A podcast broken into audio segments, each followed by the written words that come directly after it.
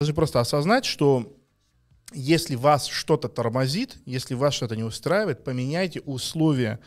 Не нужно пытаться форсировать себя через дискомфорт. Этот ресурс конечен. Попробуйте изменить то, где вы там находитесь. Если вам это не дают сделать, забракуйте это. Целее будете. Забракуйте, целее будете. А? То есть не нужно, не нужно здесь строго себя судить, что какая-то вещь тебя останавливает, потому что э, она, она никуда не денется, она оставит э, свой дискомфорт. Я, например, когда только-только начал ходить в тренажерный зал, у меня был чудовищный прогресс.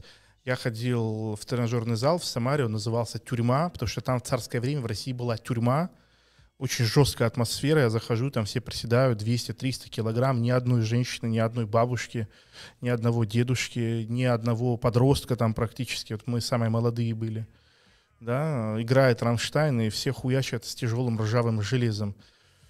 А потом, когда этот зал закрыли, я пошел в фитнес, и все, я, я, не, я не мог понять долгие годы, почему я так и не смог вот заниматься с таким кайфом, с таким процессом. Да, потом я понял, потому что я, блядь, не могу заниматься, когда играет ебаная музыка, и вокруг ходят женщины, э, бабушки, дети, и вот непонятная вот эта вся цветастая атмосфера, непон... нихуя непонятно, слишком много отвлекающих факторов вот этой ебаной музыки и просто женщин мне до, просто абсолютно достаточно, чтобы не мочь сфокусироваться вообще ни на чем.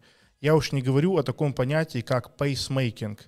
Пейсмейкеры — это профессиональные бегуны, которые бегут за рекордсменом и меняются каждые 20 минут на свежих для того, чтобы поддавать темп.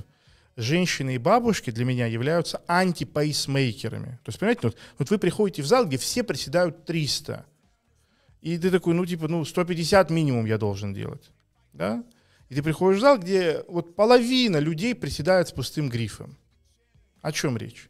Да, и, соответственно, мне не нужно было себя заставлять там заниматься. Мне нужно было пойти в зал там по ночам тренироваться. Или дома оборудовать, или с друзьями открыть зал. Но не вот это.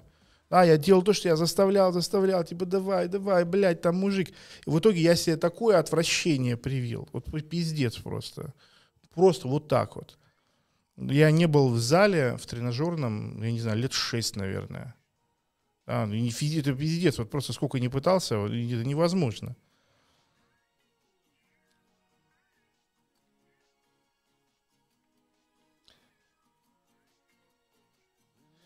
Арсен, Николай пишет, Арсен, работает, все проверено. Шел на 15 минут подрочить жим от груди на 50 килограмм. В итоге 2 часа я 2 литра воды с максимальными весами. Да-да-да, это нормально.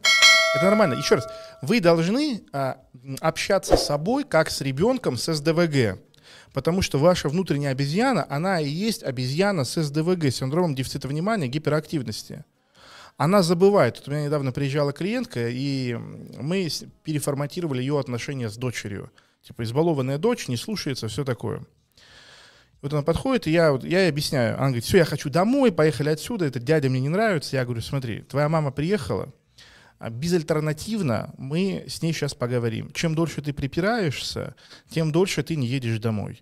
Я запустил таймер 15 минут на телефоне. Говорю, вот как только зазвенит будильник, я твою маму отпускаю, вы едете домой. А ты иди пока поиграй на вот этих своих карусельках.